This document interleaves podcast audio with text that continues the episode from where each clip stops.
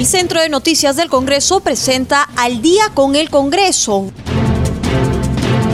una síntesis informativa del trabajo legislativo de representación y fiscalización del Parlamento Nacional, una producción de la Oficina de Comunicaciones del Congreso de la República.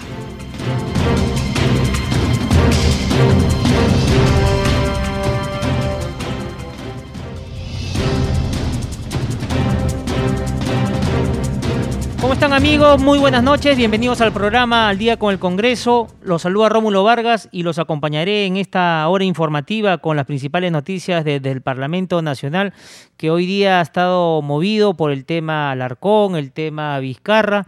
Y con mayor información, con información en vivo, estamos en la línea telefónica con nuestro colega de la multiplataforma de CNC Televisión, Francisco Pérez, para que nos brinde todos los detalles de lo que fue el pleno desarrollado Francisco, muy buenas noches.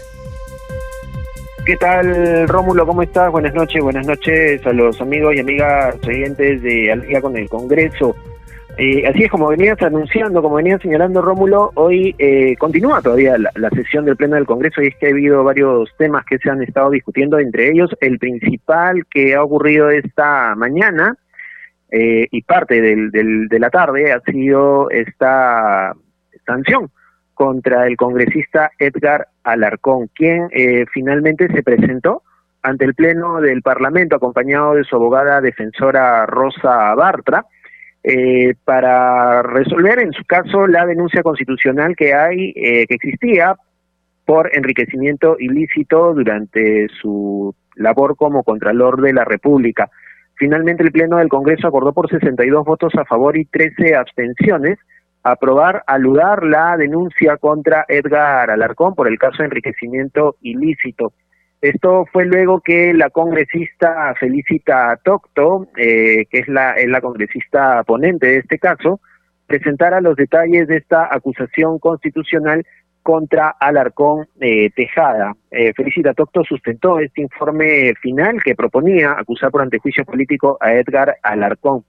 En la sesión plenaria que se ha realizado esta mañana, se dio lugar también a la denuncia de la fiscal de la Nación, Zoraida Ábalos, que sirvió como fuente para la eh, presentación del informe de la congresista Tocto. En la denuncia, como ya lo hemos señalado en otras oportunidades, se le imputa a Edgar Alarcón la presunta comisión del delito contra la administración pública, enriquecimiento ilícito, agravado, previsto y sancionado por el artículo 401 del Código Penal. Eh, Concluida esta presentación, la defensa de Edgar Alarcón, presidida por la excongresista Rosa María Bartra, solicitó eh, un tiempo adicional a la mesa directiva del Congreso para eh, poder empaparse, lo que, lo que dijo la, la abogada de Edgar Alarcón, empaparse del caso y poder ejercer el derecho debido a la defensa del excontralor. Sin embargo, la mesa directiva planteó el acuerdo 119-2020-2021 que declaró como válido y con plenos efectos jurídicos la, la notificación efectuada al congresista Edgar Alarcón para que ejerza su derecho de defensa de la sesión del Pleno del Congreso realizada hoy 16 de abril y se leyó también las reiteradas oportunidades en las cuales se tuvo que postergar el, eh, la sustentación de este informe de denuncia constitucional contra Edgar Alarcón. Finalmente el Pleno del Congreso decidió respaldar esta decisión de la mesa directiva, continuó el proceso y se acordó denunciar a Edgar Alarcón y posteriormente se procedió a la votación para definir la suspensión temporal del congresista Edgar Alarcón en lo que dure el proceso penal al cual ahora tendrá que ser sometido cuando en este caso llegue a la Fiscalía de la Nación. Finalmente, por 60 votos a favor y 13 abstenciones, se tomó la decisión de suspender temporalmente al congresista Edgar Alarcón, quien ya no podrá ejercer sus funciones como miembro de la representación nacional, por lo cual queda en manos ya de la Fiscalía de la Nación para saber cuál va a ser su eh, situación jurídica en los próximos meses. Temprano por la mañana también se eh, presentó el informe final eh, del congresista Jim Mamani Barriga, que propone la inhabilitación del expresidente Martín Vizcarra y las exministras Pilar Mazzetti y Elizabeth Astete por eh, 10, 8 años y un año respectivamente, todos incluidos en el caso Vacunagate. Al inicio de la sesión se procedió a leer una notificación, una carta remitida, un oficio remitido por la defensa del expresidente Martín Vizcarra, señalando que se estaba atentando contra el debido proceso y solicitando también una mayor eh, proporción de tiempo para poder desarrollar y presentar su defensa, toda vez que también había habían situaciones fiscales, eh, procesos fiscales que se cruzaban con la agenda programada para hoy, por lo cual el abogado defensor Fernando Ugat no podía asistir al pleno del Congreso. Sin embargo, al igual que en el caso del congresista Edgar Alarcón, se determinó por la mesa directiva de que no había lugar a esta ampliación de tiempo y que en todo caso era bastante legal y de acuerdo al debido proceso lo que se le había notificado, razón por la cual se procedió a leer el informe, a sustentar el informe del congresista Jim Mamani Barriga, en el cual se concluye que el expresidente Vizcarra incurrió en infracción constitucional, en tanto que las exministras también incurrieron en infracción constitucional en los artículos 38 y 39 de la Constitución política. Sobre el denunciado Martín Vizcarra, el informe concluye que se demostró que fue beneficiado con dos dosis de la candidata vacuna contra la COVID-19 de Sinopharm para protección sin ser voluntario del ensayo clínico y en el caso de, Mamá, de Macetti, perdón, de Elizabeth Astete que se había mentido a, eh, a la opinión pública al eh, asumir o aceptar estas vacunas. Terminada la presentación de este informe, el congresista Manuel Merino solicitó que eh, Televisión Nacional del Perú, Canal 7, transmitiera en vivo el debate, situación que fue manejada por la mesa directiva y se señaló que se van a hacer las coordinaciones respectivas y por esta razón se postergó hasta las 4 de la tarde el debate para ver la acusación de Martín Vizcarra. A esta hora continúan la participación de los congresistas, eh, representantes de diversas bancadas sustentando también sus posiciones respecto a lo que será esta acusación que en breve también definirá el futuro del expresidente Martín Vizcarra, virtual congresista electo también de la República. Así que vamos a ver en qué termina esta situación. Rómulo. Gracias Francisco por tu informe. Estaremos atentos al desarrollo del pleno que se viene desarrollando. Nos reencontramos el día lunes con mayor noticias desde el Congreso de la República. Buenas noches. A esta hora de la noche estamos en comunicación con el congresista José Luis Ancalle, integrante de la subcomisión de acusaciones constitucionales e integrante también de la Comisión de Fiscalización. Congresista en calle, muy buenas noches. Gracias por acceder a la entrevista con CNC Radio y Radio Nacional. Rómulo, ¿qué tal? ¿Cómo está? Buenas noches. Siempre agradeciendo la oportunidad. A usted, congresista. Congresista Ancalle, ¿qué opinión le merece ya en horas de la tarde el Congreso aprobó acusación contra el ex congresista y ex contralor Alarcón por enriquecimiento ilícito? ¿Cuáles son sus primeras impresiones sobre el tema. Sí, mire, después de, mucho tiempo, eh, quizás los plazos que están especificados en el reglamento del Congreso eh, no se hayan cumplido a cabalidad, pero no es quizás por la indisposición de los miembros de la subcomisión de acusaciones, sino porque la parte acusada, la parte que está eh, actuando en base a sus descargos es que plantean reprogramaciones y así se va extendiendo los plazos que, reitero, eh, se han alargado, en este caso con el congresista Alarcón. Hoy se dio la, la sesión, ha habido la, la votación correspondiente. Yo como miembro de la subcomisión de acusaciones constitucionales y de la comisión permanente, eh, no he votado porque así lo dice el reglamento pero ha obtenido la cantidad legal que exige el reglamento, por eso que este esta acusación pasa ahora en manos de la Fiscalía de la Nación para que inicie la investigación y proceda la formalización, si es que así lo ve por conveniente la fiscal ante el Poder Judicial de esta denuncia por enriquecimiento ilícito congresista Ancalle, y acorde a las indagaciones preliminares, el congresista Alarcón registró un aumento en su patrimonio por la suma de 201.337.000 nuevos soles que no ha sido justificado. La congresista Tocto, que estuvo a cargo de, de las investigaciones, ¿cuál fue el análisis para poder llegar a este tema? Sí, eh, mire, hoy hemos escuchado la participación de una abogada nueva a pedido de este, el, congresista Alarcón y donde más bien se ha este, dado a conocer cuestionamientos indicando que no somos una mesa de partes, que estamos dando paso a acusaciones con solo eh, a través de indicios, dichos y que estas no han sido corroboradas, lo cual desmentimos y, bueno, en mi posición también de congresista ratifico del el sostenimiento de la fundamentación legal, la pertinencia de, de, las pruebas, nos ha conllevado en que más bien eh, el tema en la cual se ha encuadrado en la tipificación penal por enriquecimiento ha sido sostenida por la congresista Tosto.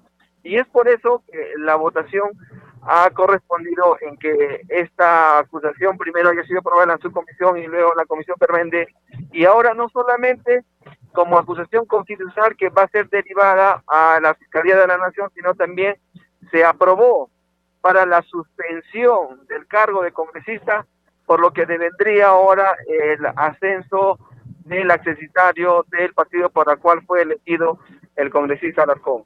Congresista Ancalle, y en ese sentido, hoy día el trámite de este pleno sobre el caso del congresista Alarcón y es Contralor ha sido rápido. En realidad, mire, ya habíamos tenido eh, audiencias, se ha dado a conocer el informe en reiteradas veces, puesto que primero ha sido en la comisión, en la, comisión permanente.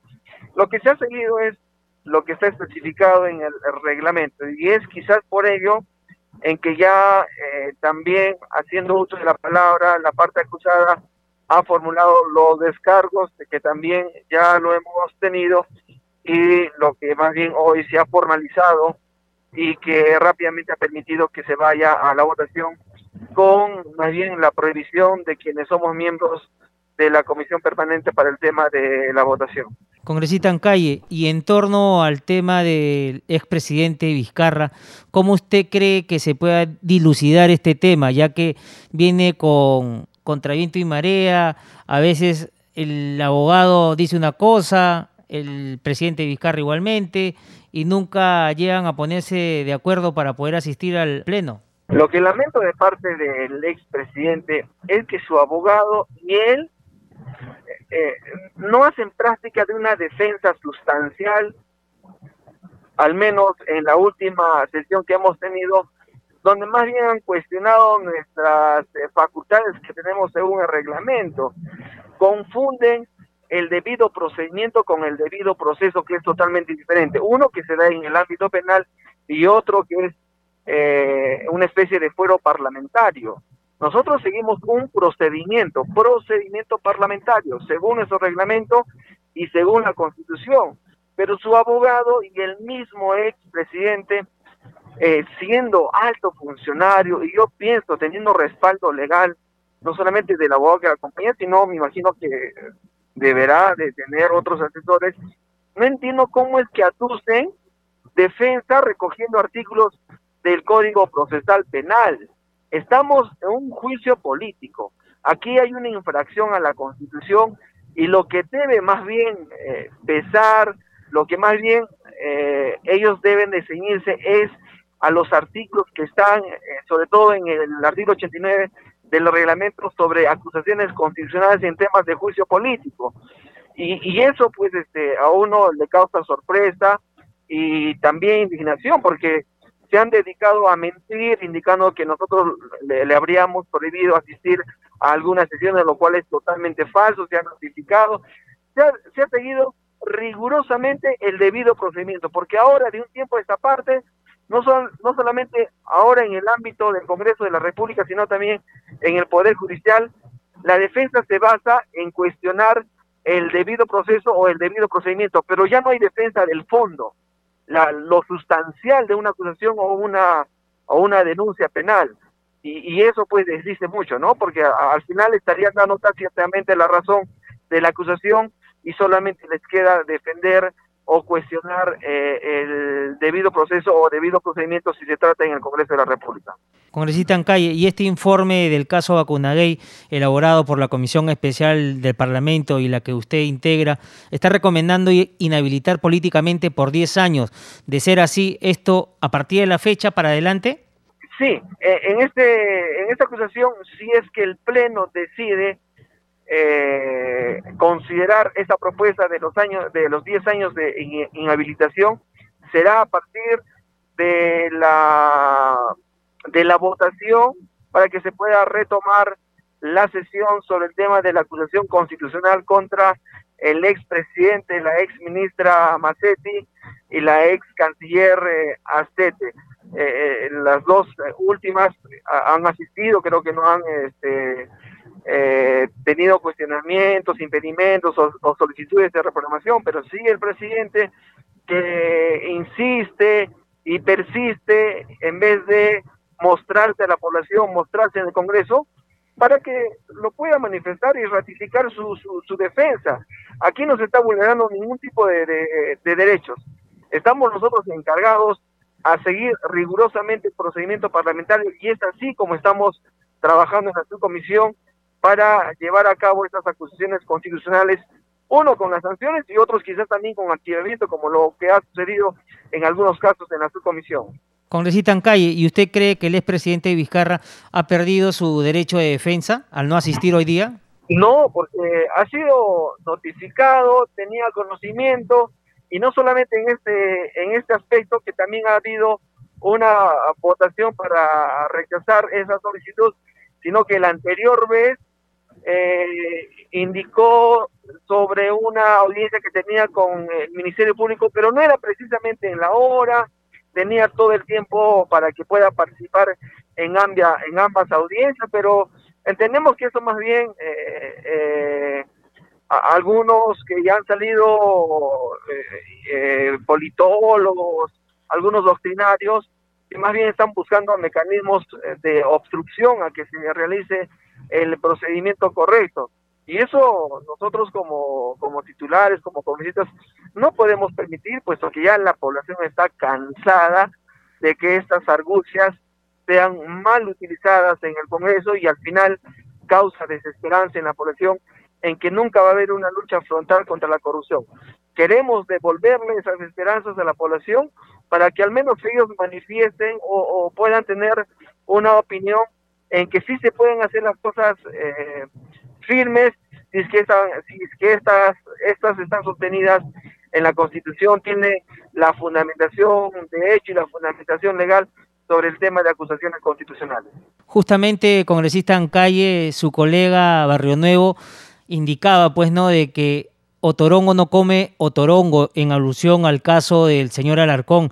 Y bueno, ahora tendrás que asumir su puesto un accesitario, ¿no? ¿Qué opina de este, de este término, Otorongo no, no come Otorongo? Ahí, ahí yo creo que la población puede identificar qué parlamentarios se jactan, hablan, dicen que van a luchar contra la corrupción, que son consecuentes, pero que al momento de votar esconden la mano. Eso tiene que identificar la población y a través de una información imparcial, no una mala una mala información que algunos medios también este eh, lo dan y eso no podemos permitir puesto que eh, causa pues un, un conflicto entre la población pues, puesto que algunos generalizan y dicen todo el Congreso está apañando a algunos congresistas y en realidad no es así. No es así porque ahora estamos dando muestra de que más bien la otra parte es que ha utilizado mecanismos legales para extender los plazos de reprogramación y ahora se ha dado, por fin se ha dado, creo, una actuación que más bien permite dar las esperanzas a la población en que se tiene que luchar frontalmente contra la corrupción. Así es, congresista, coincido con sus expresiones. Y en torno al caso del señor eh, Vizcarra, ¿qué pasaría con su elección como congresista tras una eventual inhabilitación? Bien, en ese aspecto quiero ser bastante cauteloso, no quiero adelantarme en vista de que ya incluso a mi persona ha, cuestionado el, el, presidente, el expresidente, y, y, para no darle pie a esas eh, conjeturas, la decisión del Pleno, como está especificado en la Constitución en el artículo 100, sea más bien quien, quien decida si se recoge la propuesta de los 10 eh, años o se rechace la misma. Congresista, y en torno a las declaraciones que ha brindado entonces su abogado, el señor, el doctor Ugaz, que es eh, representante del expresidente Vizcarra, él manifiesta que el camino es la del amparo. Ellos pueden recurrir a cualquier mecanismo legal en base a su derecho para su, defensa, pero eso no significa que tengan la razón. Ellos pueden agotar todo tipo de, mecanismo legal como les corresponde, pero yo podría decir de que el procedimiento que se ha seguido en, la subcomisión ha sido muy riguroso, muy cuidadoso y más bien no tenga ninguna mancha política, inclinación ideológica, sino un, eh, un sostenimiento de bases sobre los hechos y sobre los medios probatorios que han sido presentados. ¿Quién puede negar?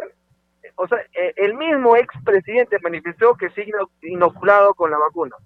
La, la, vacuna ha sido irregular o no ha sido irregular? Ha sido irregular y creo que paso a paso, día tras día, esto sale a reducir a través de la verdad por las declaraciones no solamente de quienes han sido objeto de cuestionamiento, sino de eh, funcionarios que han tenido que ver con la adquisición y la administración de estas vacunas.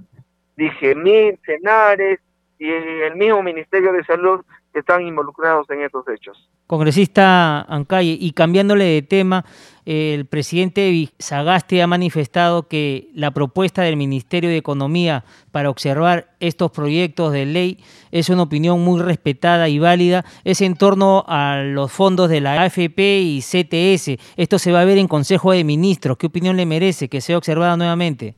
Yo, la verdad, lamento que el Ejecutivo persista en estas leyes que han sido aprobadas por el Congreso, la representación nacional de los pueblos que a través de, las comunicaciones, de sus pedidos, es que nosotros hemos impulsado estos, eh, estas propuestas legislativas.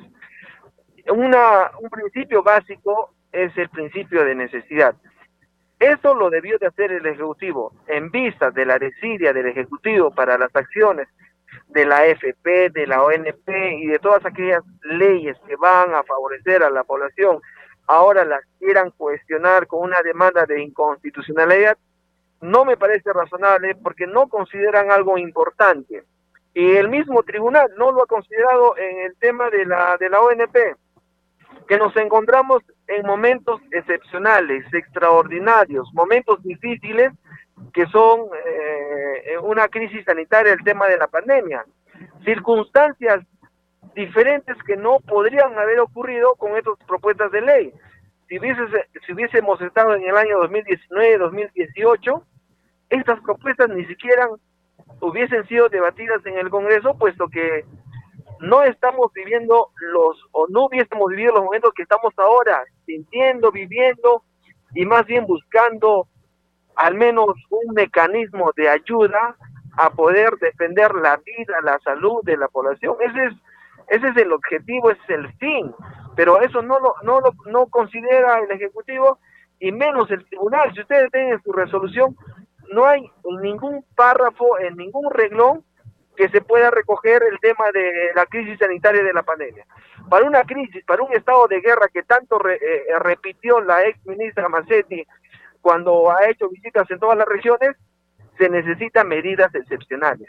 La misma constitución, la misma normatividad lo especifica así, pero lamentablemente ellos no lo toman y eso me parece eh, un, uh, una separación de acuerdo a las necesidades que necesita el pueblo peruano. Congresista Ancalle, muchísimas gracias por su tiempo, muy amable por haber estado con nosotros en el programa Al Día con el Congreso de CNC Radio y Radio Nacional. Buenas noches. Gracias, eh, Rómulo. Buenas noches. Nos vamos a un corte comercial y ya retornamos con más en Al día con el Congreso de CNC Radio. Estaremos en la línea telefónica con el congresista Carlos Almerí. Volvemos.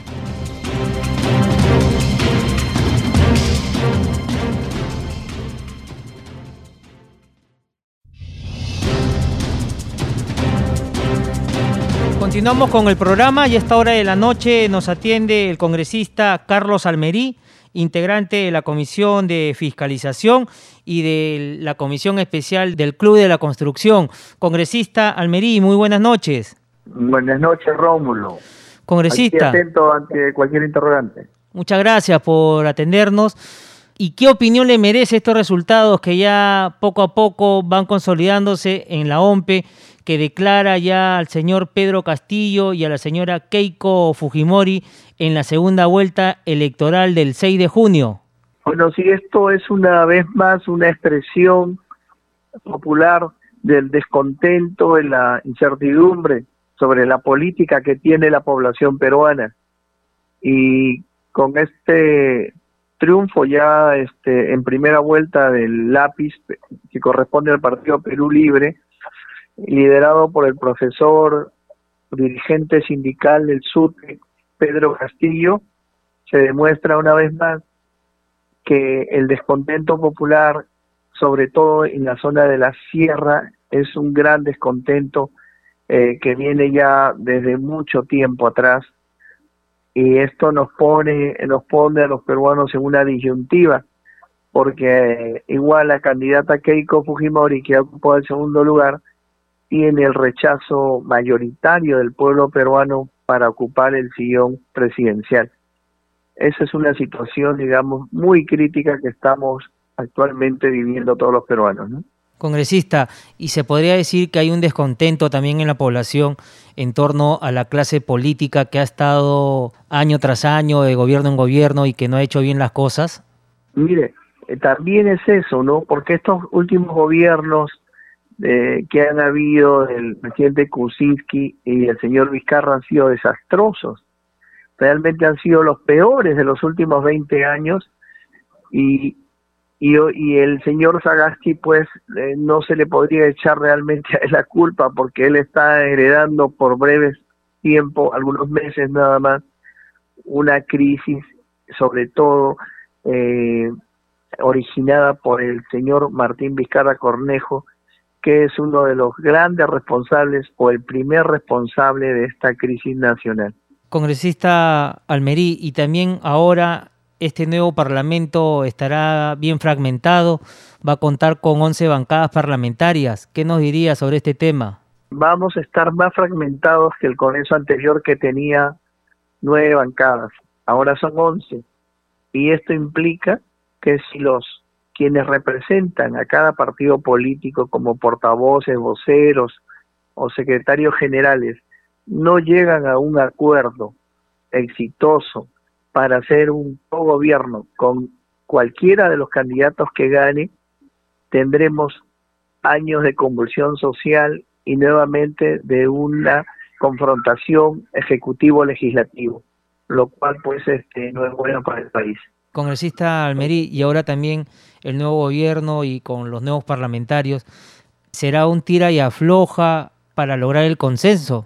Lo que yo creo, Rómulo, es que no hay que esperar que se inicie después del 28 de julio. Antes del 28 de julio de este año, ya debe haber un preacuerdo de todos los grupos políticos para firmar este una un pequeño pacto de gobierno de estos cinco años, porque dentro de una crisis sanitaria y económica que el país está eh, eh, pasando con mucha con mucha tristeza para los peruanos, lo menos que puede hacer la clase política es demostrarle al pueblo peruano que ya hay un acuerdo de gobernabilidad y que no debe haber lo que ha pasado en el último Congreso Fujimorista, que prácticamente destruyó todo el periodo de gobierno de Kuczynski, Vizcarra y Sagasti. Eso no debe volver a pasar. Así es que las fuerzas políticas tienen que pactar antes del 28 de julio y demostrar al pueblo que primero está el país antes que cualquier interés político partidario. Congresista Almerí, ¿y cree usted que esto sea así? ¿Haya de verdad esa voluntad política para poder hacer bien las cosas y trabajar conjuntamente? Es la única forma, Rómulo, de garantizar, de garantizar eh, un gobierno que sea, digamos, en beneficio de los peruanos bajo este escenario, bajo este escenario de crisis. Congresista Almerí, cambiándole de tema, el día viernes se van a ver los informes finales de la denuncia constitucional contra el excontralor Edgar Alarcón y de la comisión investigadora del caso Richard Swing.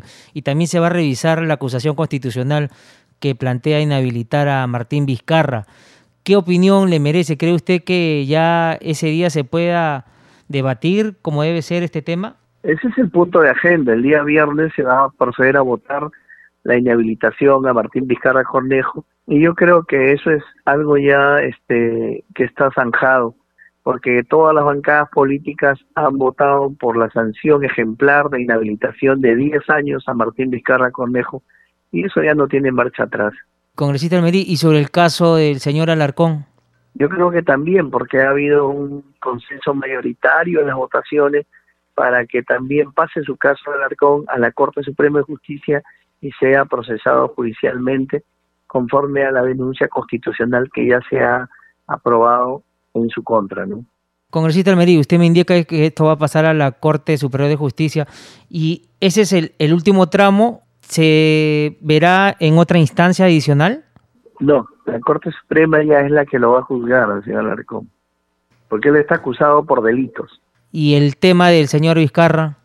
El señor Vizcarra es un es un juicio político donde él está acusado por infracciones a la Constitución y eso no requiere pasar por la Corte Suprema de Justicia, simplemente esto pasa por una decisión del Congreso que, eh, digamos, ya se ha pronunciado, y repito, no no creo que cambie eso.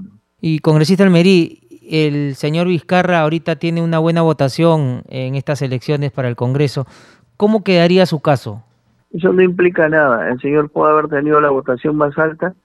Acá lo que implica es el acuerdo soberano del Congreso, facultado por la ley y la constitución del Estado, a poder sancionar e inhabilitar a quien ha cometido actos que han infringido los artículos de la Constitución, como lo ha hecho el señor Vizcarra, eso ya es claro, ¿no? Perfecto, congresista Almerí. Cambiándole de tema, hoy día el ministro Ugarte ha comentado una nueva estrategia de vacunación contra la COVID-19. Tendrá un trabajo conjunto de subsistemas de salud. ¿Cree usted que a estas alturas del partido, como dice, está bien que se dé esta clase de trabajo de parte del gobierno? Este gobierno ya transitorio ha perdido la credibilidad. Y mientras que no haya vacunas garantizadas para venir al Perú, lo demás son cuentos chinos, estimado Rómulo. Así es que esto es lamentable, pero hay que decirlo eh, Sagasti ya no tiene credibilidad de nada y, este el pueblo pues está a expensas de que con esta lentitud a paso de tortuga se han vacunado los peruanos ¿no? es muy lamentable esta situación Congresista Almerí, y en torno al tema del proceso de vacunación, ¿no cree usted que también esto sería algo perjudicial para el nuevo gobierno que ingrese porque prácticamente no va a tener un proceso como debe ser, ya que todavía el panorama ¿no? del nuevo gobierno sería incierto, ya que eh, no hay vacunas todavía a ciencia cierta que llegan al Perú, cuántas personas se van a vacunar y qué es lo que le viene también, ¿no? Porque la pandemia todavía continúa. Así es. O sea, el nuevo gobierno va a tener que asumir los pasivos que deja este este gobierno del señor Sagasti y del señor Vizcarra. Y eso es este una tarea que ya lo tienen que ir pensando el partido que piensa entrar al gobierno. Ya tiene que ir pensando las formas y soluciones al problema que está padeciendo el Perú. Y ya bastante se sabe de todo lo que se tiene que hacer para poder eh, aliviar esta situación porque no se va a poder controlar todavía las vacunas hasta el año 2022. Congresista Almerí, y en torno al tema económico y la pandemia, ¿Cómo debe manejarse este nuevo gobierno?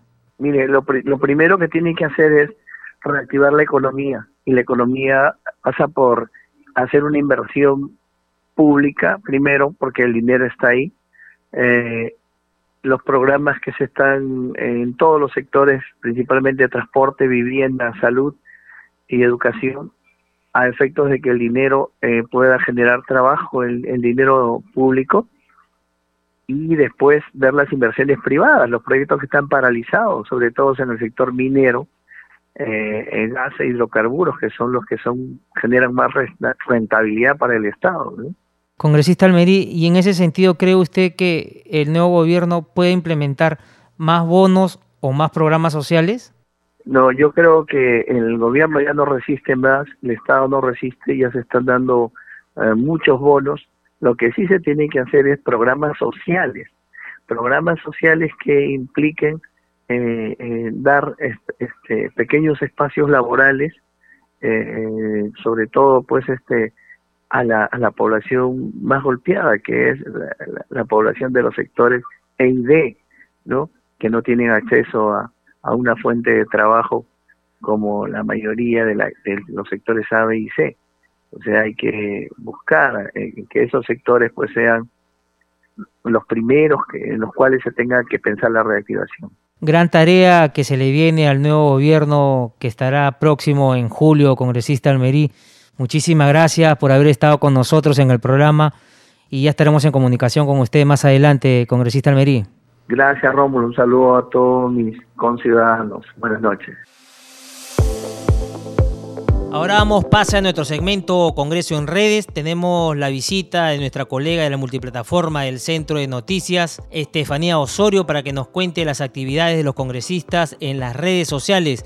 ¿Cómo estás, Estefanía? Buenas noches y bienvenida una vez más. Hola Rómulo, buenas noches, ¿cómo estás? Un placer visitarte aquí en el set. Y empezamos con el avance de Congreso en redes. Un saludo especial a todos nuestros oyentes también de CNC Radio del Congreso y de Radio Nacional que nos sintonizan esta hora. Vamos a conocer algunas publicaciones de los congresistas en las redes sociales.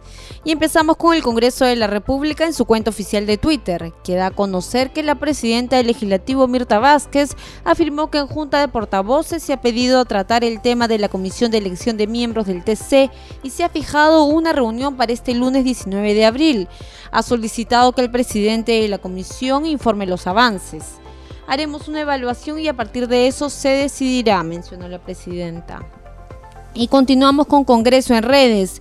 En Twitter del Legislativo, con 106 votos a favor, se aprobó la ratificación del acuerdo de la mesa directiva que califica como injustificada la inasistencia del expresidente Martín Vizcarra y de su abogado a la sesión del Pleno virtual de hoy para ejercer su derecho de defensa respecto a las denuncias constitucionales 423 y 427. Seguimos con más informaciones desde las redes sociales. En Twitter, la congresista Mónica Saavedra de Acción Popular brinda sus felicitaciones y reconocimiento a la delegación de jóvenes que logró posicionar a nuestro Perú entre los tres mejores países del mundo en la Olimpiada Europea de Matemática para Mujeres 2021. Son un orgullo para nuestro país. Y en otras noticias, en Twitter, el congresista Fernando Meléndez de Alianza para el Progreso señala que el ministro de Economía anuncia que van a observar las leyes del retiro del AFP y CTS, agregando que solo deberían hacerlo las personas surgidas de dinero. Señor ministro, el Perú está viviendo una grave crisis. Hay millones de peruanos sumamente urgidos de su dinero, mencionó el congresista Fernando Meléndez. Y por su parte vamos con el legislador Daniel Olivares del Partido Morado, quien publica en su cuenta de Twitter que se aprobó en el Pleno la Ley de Defensa de Espacios Públicos, una herramienta que servirá a la ciudadanía para hacer aún más legítima la defensa de nuestros espacios públicos. Mientras que la bancada del Frente Amplio señala en su cuenta de Twitter, basta de universidades cascarón que lucran con la esperanza de estudiantes aprobamos la moratoria que suspende por un año la creación y autorización de nuevas universidades y posterga por tres años la creación y licenciamiento de filiales de universidades privadas. Bueno, Rómulo, esto fue nuestro segmento Congreso en redes. Solo para recordarles a todos nuestros oyentes que siempre pueden mantenerse informados a través de nuestras redes sociales. Ya saben que estamos en Twitter, en Instagram y Facebook como Congreso Perú. Adelante contigo, Rómulo.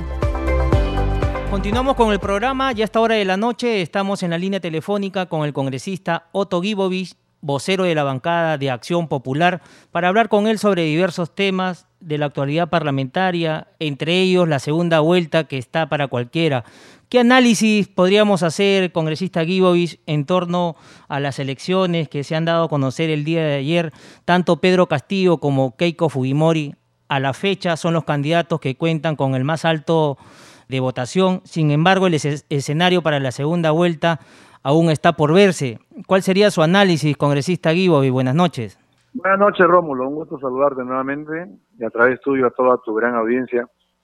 Mira, mientras en la capital y en las redes sociales los candidatos citadinos se peleaban, se destruían mutuamente eh, y se dividían, no se dieron cuenta que había un candidato oficioso, un, candidato que estaba recorriendo el país pueblo por pueblo y que estaba desbordándolos, ¿no? Eso sucedió, han sido totalmente desbordados por un candidato que días antes nadie suponía que podía tener tal magnitud de aceptación a nivel nacional. Eso en cuanto al proceso de elecciones, ¿no? Eh, ha habido una sorpresa, pero mucho tiene que ver con la desunión, con la con, con ese, esa pelea entre agrupaciones políticas, entre candidatos, entre en las redes sociales, en los medios, y no se dieron cuenta que alguien podía estar trabajando seriamente en otros sitios, ¿no? De un lado. De otro lado, creo que pareciera que ya está definido que van dos, eh, los que ha mencionado usted, ¿no? O sea, Castillo y la señora Fujimori hasta ahora. Pero esperemos con paciencia, ¿no? Todavía creo que estamos al 70%, 60%. Entonces, esperemos definir bien quiénes pasan y ahora sí pedir a la población, ¿no? Que hay que leer bien los planes de gobierno. Hay que exigirle a los candidatos que nos digan el cómo van a hacer lo que está escrito en el plan de gobierno. No, que no, los votos no sean emocionales, ¿no? Sino también eh, más racionales. Tenemos que pensar bien. Y yo para mí, este quinquenio ha sido un quinquenio perdido, Rómulo.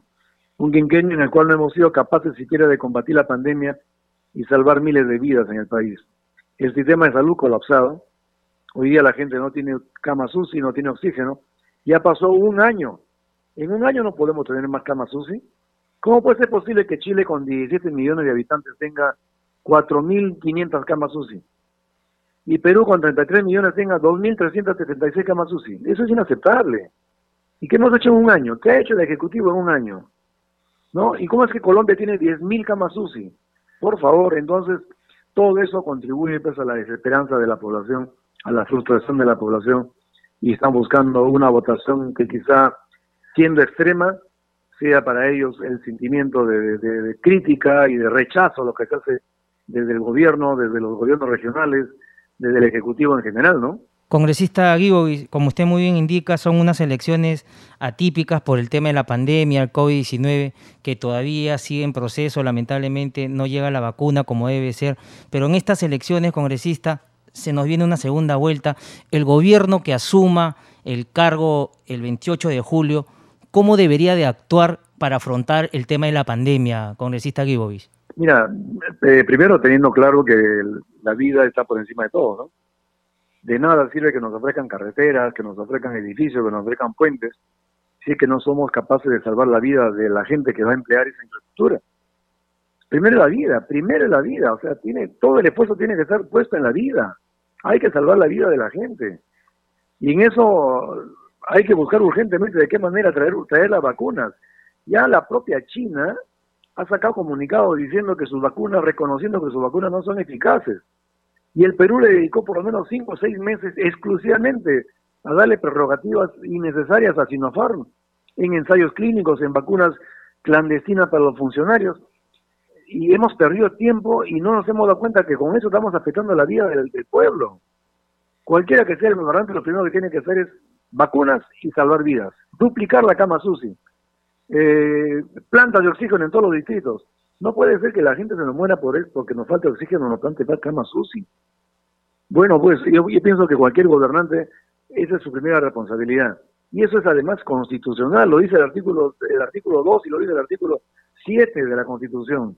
No puede ser. Y entonces, quien sale elegido, pensando ya en la segunda vuelta, urgentemente tiene que ver de qué manera frena esta, esta calamidad que viene sucediéndonos con la muerte diaria de más de 300 personas, casi 400 personas por día. Esto ha empeorado duramente. Y en provincias la situación es más grave, estimado Rómulo. En provincias la situación es dramática realmente, ¿no? Congresista Guibo, y el problema de la COVID-19, como usted bien indica, se ha trasladado a las regiones, los muertos cada día aumentan, no hay una verdadera, si se puede decir, no hay fuerza como para poder ya combatir a esta pandemia. ¿Cree usted que el nuevo gobierno que ingrese pueda tener esa facilidad o de repente pueda aprovechar ese gobierno nuevo para poder combatir la pandemia como debe ser? Claro que sí, Rómulo. Lo que pasa es que está ahora, mira, no, Vizcarra ha sido el más ineficiente. Ayer leía yo un artículo de Alfredo Goulart. Eh, en, muchas cosas no podemos coincidir, pero sí en una, ¿no? Que este presidente, aparte de ser eh, en los últimos tiempos por la corrupción, por eh, el swing y además por mentirnos crónicamente, ha sido el más ineficiente de todos ineficiente al absurdo, ¿no? O sea, nos encerraron por meses y meses y meses y ni siquiera teníamos pruebas moleculares y las pruebas rápidas sabíamos que era un eh, falso positivo, falso negativo. Ha sido un desastre realmente. Entonces, el, gobernante que venga tiene que emplear mejor los recursos. Hasta ahora no veo yo que se emplee adecuadamente a las Fuerzas Armadas. La Fuerza Armada tiene más capacidades que, que, que aquella de cuidar las calles.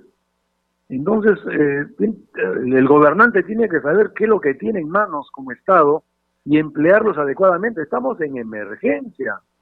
Y en emergencia se trabaja sábado, domingo, feriados, 24 horas al día, 7 eh, días a la semana. Pero nada de eso sucede. Tú vas a una posta médica en un pueblo y está cerrado porque es sábado. Ayer estaba en Guarmey y están construyendo ahí un acondicionamiento para COVID. Y el, el, perdón, el sábado y el sábado por, nadie trabajaba no hay conciencia de que es emergencia, no hay conciencia de que la vida está primero. Y eso tiene que cambiarse ese modelo mental y hacer empleo de los recursos mejor y ajustar un poco, ajustar un poco a los alcaldes y gobernadores. Tienen que trabajar más. La vida es primero. Si no entendemos eso, cualquier cosa puede pasar y seguiremos con este, con este escenario lastimero de cómo estamos en el país, ¿no?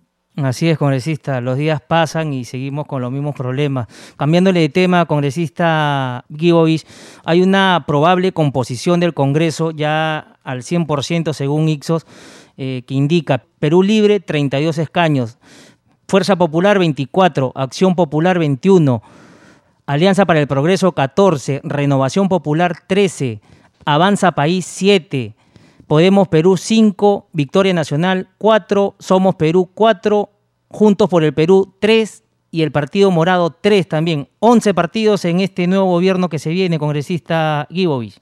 Ya, pero tengamos cuidado, Rómulo, porque esos que tienen 3 o 4 deben tenerlos en al menos dos distritos electorales, no solamente en Lima, ¿no? O sea, para pasar la valla se requiere 5%. O congresistas elegidos en, más de un distrito electoral. ¿no? Porque es fácil, pues, en Lima. En Lima, como hay densidad, vas y sacas allá, eh, pero hay que ver bien que ellos pasen la valla y además tengan los congresistas suficientes, ¿no? Eh, esperemos para ver, pero de todas maneras es la tendencia en los últimos años, ¿no? Nosotros empezamos con nueve bancadas, ahora tenemos once bancadas, y esa es la tendencia que un poco expresa nuestro divisionismo como país, ¿no? Somos un país lamentablemente dividido, dividido por intereses, dividido por, credos y por ideologías. Y bueno, por algo se llama representación nacional. El Congreso es la representación nacional. Y, nuestra diversidad y nuestro divisionismo también está expresado en esa, forma de, bancadas o de futuros grupos parlamentarios. Lo que habrá que hacer es, para no perder un quinquenio más, ojalá que tengamos gente sensata y ya sin Vizcarra ajochando al Congreso, sin un presidente que busque todos los días de confrontar con el Congreso, se pueda llegar a consenso. Y se puede, y el Perú requiere consenso, pero también requiere madurez de los líderes, tanto del legislativo como del ejecutivo, fundamentalmente del ejecutivo, que es el que maneja el, el 99% del presupuesto nacional. Entonces yo creo que sí se requiere un consenso, no hay otro camino. Así es, congresito, ojalá se pueda dar ¿no? en este nuevo Congreso que ya está próximo a saberse concretamente quiénes serán los, nuevos partidos que estén ya con fuerza en este nuevo gobierno. Congresista Guibo, cambiándole de tema, el 16 de este mes se va a ver el tema Vizcarra en el Congreso. ¿Cómo está este proceso?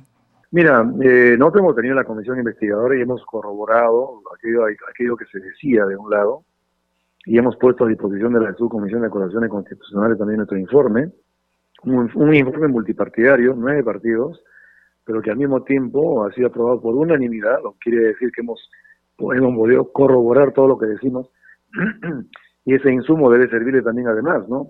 Pero ya, eh, por otro lado, también las denuncias por infracción constitucional que buscan inhabilitación están para votarse en el Pleno. Vamos a ver qué sucede en el Pleno, ¿no? Por lo pronto te digo que eh, además, según nuestra comisión, además de la infracción a la Constitución, también hemos, hemos demostrado que hay gente que ha encontrado, ha cometido delitos. Y eso requiere antejuicio y que vayan al, a los foros correspondientes. Pero la situación es un poco delicada, pero lamentablemente eh, estamos en una situación en que los presidentes siguen siendo las personas a quienes juzgar, a quienes sentenciar, a quienes perseguir, porque no están dando la talla en los últimos 30 años. Esperemos que esto cambie ahora. Y dejemos, pues, que, los eh, altos funcionarios del Estado sean quienes tengan que dar el ejemplo. Así es, congresista Guibo, y vamos a seguir de cerca los debates en los próximos días. Muchísimas gracias por haber estado con nosotros en el programa Al Día con el Congreso de CNC Radio y Radio Nacional. Muchas gracias, Rómulo. Eh, buenas noches para toda tu, gran audiencia y muchas gracias por la oportunidad. Saludos también a Radio Nacional y a toda la gran audiencia. Buenas noches. Ya no hay tiempo para más, solo para recordarles que nuestro horario en Radio Nacional es a partir de las 7 de la noche y también nos podrán escuchar a través del Spotify como Al Día con el Congreso. Con nosotros será hasta el día lunes. Muy buenas noches. El Centro de Noticias de Congreso presentó Al Día con el Congreso una síntesis informativa del trabajo legislativo de representación y fiscalización del Parlamento Nacional, una producción de la Oficina de Comunicaciones del Congreso de la República. Los invitamos a visitar nuestras redes sociales y sitio web www.congreso.gov.pe.